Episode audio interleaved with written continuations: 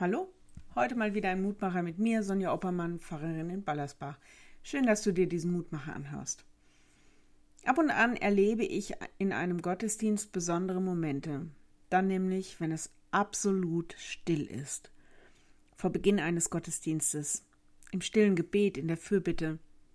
Ich gebe zu, mir fällt es nicht immer leicht, Stille auszuhalten, in meinem Alltag sind ständig Geräusche um mich und wenn es nur Vogelgezwitscher auf der Terrasse ist.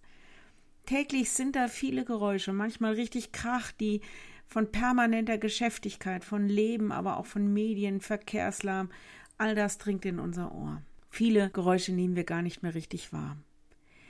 In der absoluten Stille erleben wir dann manchmal, wie wir alles loslassen, wie wir ruhig werden, wie wir uns fokussieren, es braucht einige Zeit, bis auch Gedanken dann zur Ruhe kommen.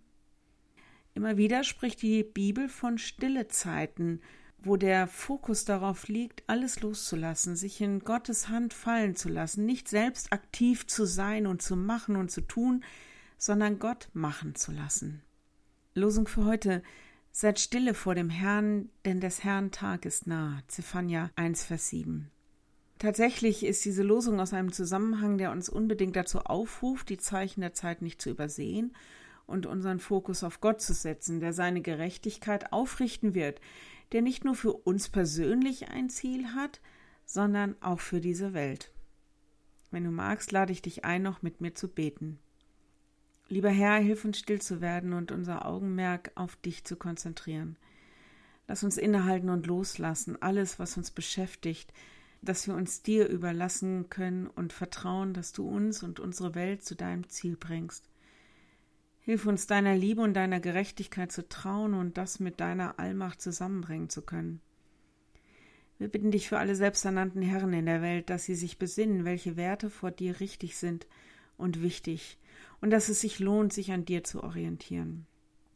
Wir bitten dich, dass wir in unserer Welt nicht aus dem Blick verlieren, dass Ansehen und Macht auch Verantwortung mit sich bringen.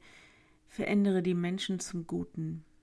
Wir bitten dich für alle, die unter Stille auch leiden, weil sie sich leer oder einsam wissen. Wir bitten dich, dass du in der Stille redest und dass du ihnen in der Stille ganz nah bist. Sei bei den Kranken, sei bei den Sterbenden, lass sie erfahren, dass unser Leben in deiner guten Hand sicher und geborgen ist. Amen. Morgen ein neuer Mutmacher. Bis dahin, bleibt behütet. Tschüss.